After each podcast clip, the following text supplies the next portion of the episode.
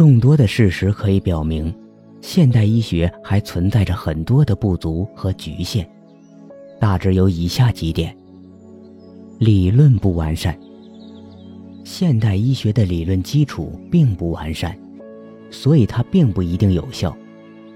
该理论认为，我们的身体像复杂的机器，疾病的发生只与微生物和基因有关。现代医学在很大程度上是建立在微生物理论的基础上的。这一理论认为，大部分疾病是因为细菌和病毒的入侵造成的。而与他的营养状况、生理状况、精神状况和环境条件无关。目前逐渐增多的证据表明，机体对疾病的易感性决定着是否患病，即包括情感状况、生理状况和对所处环境的反应。现代医学理论的最大缺陷在于。他认为我们是通过同样的途径生病的，也就是说，所有的疾病都出于同样的原因，所有疾病行为相似，并且也只有唯一的方式可以治愈它们。许多疾病的病因不明，至今仍有许多疾病病因不明或者尚未完全明了，其中包括原发性高血压、冠心病。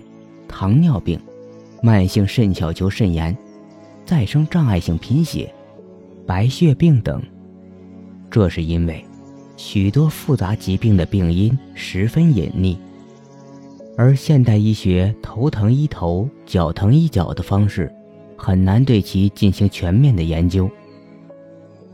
许多疾病的发病机制并不清楚，即使是已知病因的疾病。其具体的发病机制和过程尚不十分清楚。如慢阻肺患者中，百分之八十到九十为吸烟者，但吸烟者中只有百分之十到十五会发展为慢阻肺患者。又比如，虽然已知某些因素可以导致恶性肿瘤的发生，但具体环节还没完全弄清。缺乏早期敏感特异的诊断手段。尽管采用了各种现代化检查，如 CT、核磁共振、PET 等，而且经过多级医生诊断，甚至医院会诊，有些病人最后仍得不到确切的诊断，只能冠以发热待查、咳血待查、腹痛待查等。有的病人直到死亡。甚至尸体解剖仍不能确诊，这意味着，目前人们所掌握的各种检查手段，尚不能揭示人类所患各种疾病的本质和规律，在某些疾病的诊断问题上，仍处于束手无策的境地。许多检查手段有创伤，有风险。医生为了确诊进行的一些检查，如胃镜。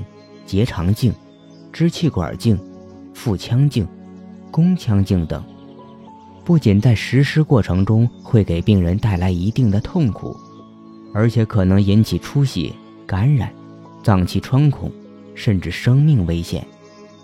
各种介入检查，如心导管检查、动脉造影等，也有一定程度的风险。治疗方向错误。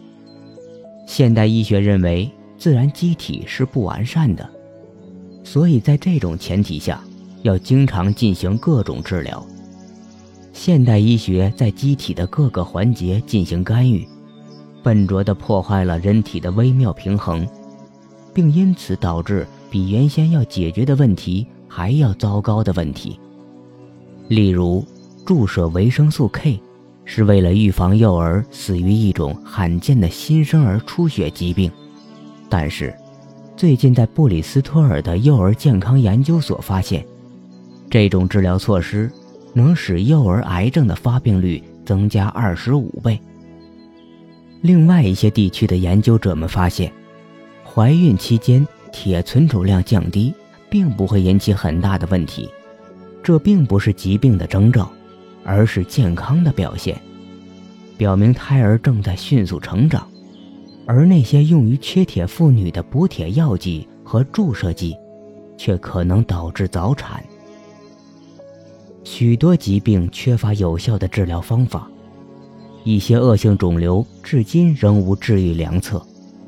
大家最熟悉的高血压、冠心病、糖尿病、慢性支气管炎、慢性肝炎、溃疡病以及肾小球肾炎、各种脑血管病、癫痫等，均缺乏根治方法。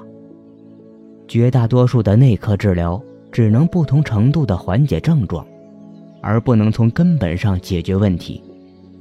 外科手术虽然对外伤、良性肿瘤可以收到良好的效果，但是更多的情况下，如各种脏器肿瘤，外科手术切除也无法从根本上解决问题。药物能治病，也能治病。药物是一柄双刃剑，世界上没有一种毫无副作用的药物。药物的不良反应虽然在药物说明书上都有相当明确的描述，但医生很难预测这种不良反应会发生在哪些病人身上。慢性病的病变过程不可逆转，许多慢性病病人的器官损害是不可逆的。换句话说，即使采用了各种先进的治疗手段，也无法逆转这种局面。使其恢复到无病状态。这种情况相当普遍，如冠心病、风湿性心脏病、肝硬化、慢性肾小球肾炎、脑血栓、脑出血、癫痫等。在自然科学推动下发展起来的现代医学，牢固地建立在科学实验的基础上。但仅从生物学角度来考虑健康和疾病，有很大的局限性。要想战胜疾病，促进人类健康事业的进一步发展，需要新的思维方式。目前，一些医学家开始思考新的医学模式，例如生物、心理、社会医学模式，主张从生物学、心理学。和社会学三个方面，综合考察人类的健康和疾病问题，以弥补过去单纯从生物学角度考察的缺陷。这对未来医疗卫生事业的发展将有重大意义。